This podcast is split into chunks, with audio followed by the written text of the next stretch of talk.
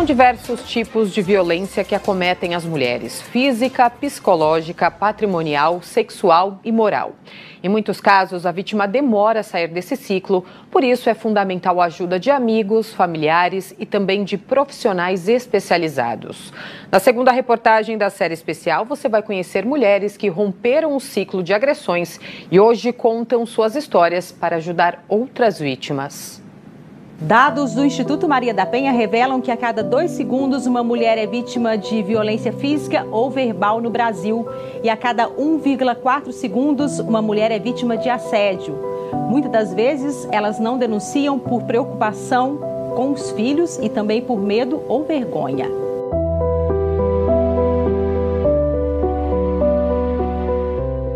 Eu sou Juliana Dantas, tenho 48 anos e fui vítima de violência doméstica.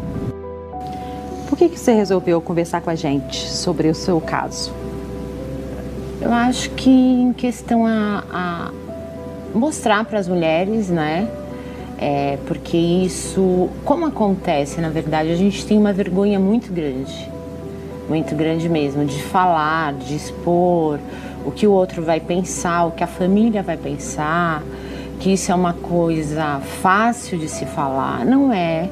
Não é uma coisa fácil de se falar, não é uma coisa tranquila. Foram cicatrizes que foram curadas dentro da minha pessoa. É lógico que não é confortável ficar falando disso sempre. Quando a gente fala de ciclo vicioso, é, o que, que seria isso para uma vítima da violência? Eu comecei a gostar, comecei a me relacionar, né? Era jovem, era uma menina de, de 20 anos, né? Na verdade, 21 anos, namorei durante um tempo. Depois eu vi que aquilo foi se tornando mais, mais sério, mas é o que eu falo. Como eu perdi a minha mãe muito cedo, eu não tinha algumas orientações, né? Depois eu fui verificar que se eu tivesse observado algumas coisas, eu não teria me casado. Alguns comportamentos dele, não alguns que sinais. alguns sinais, não que fosse muito visível, mas assim algumas coisas que não eram normais. O que mas, seriam enfim. esses sinais, por favor? Eu acho que é a maneira mesmo, né? É, é, assim, uma coisa que eu vejo muito machismo, né? É um machismo muito grande, a maneira como tratar, como falar sobre sobre mulheres, né? Deixar escapar algumas coisas, como tratar mãe, como tratar o ser humano, como tratar o próximo. Isso daí são detalhes que a gente precisa observar muito. Com você, uma alteração de voz, como que começou dentro de casa, para a gente entender? Só vou respirar um pouco. Nós, num- bate-papo, sentamos na sala e ela virou para mim e falou assim: Você pensa que eu sou boba?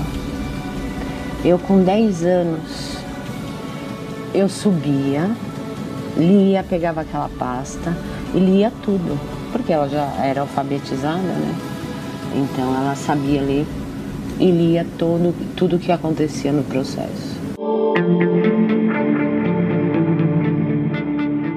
Perseguição, assédio sexual e outras formas graves de violência têm acontecido com cada vez mais frequência no esporte.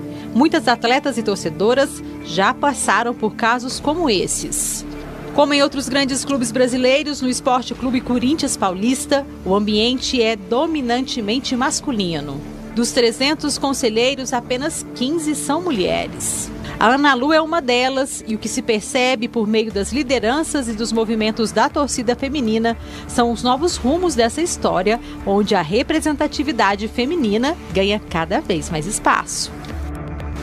Eu sou Ana Lu Tomé, cofundadora do movimento Toda Poderosa Corintiana.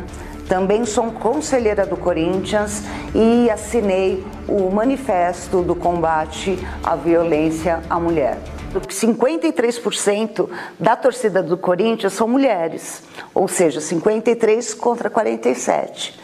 Só que onde nós estamos, né? Tivemos casos de feminicídio em torcidas, né? Então a gente tem que dar uma olhada mesmo é, e tentar tomar algum tipo de providência. É porque acontece em todos os ambientes, Sim, em todos os lugares. A gente é. costuma conversar com as outras pessoas e é cultural de deixar passar em alguns momentos, até aquela política de entre homem e mulher não se mete a colher, já está mudando também isso, né? Como o futebol é um esporte popular no Brasil, eu acho que é o dever dos clubes fazerem campanhas maciças. E falar sobre abusos é delicado para Ana Lu. Logo ela que traz a cicatriz invisível de uma história que aconteceu há 40 anos. Eu tinha sete anos de idade.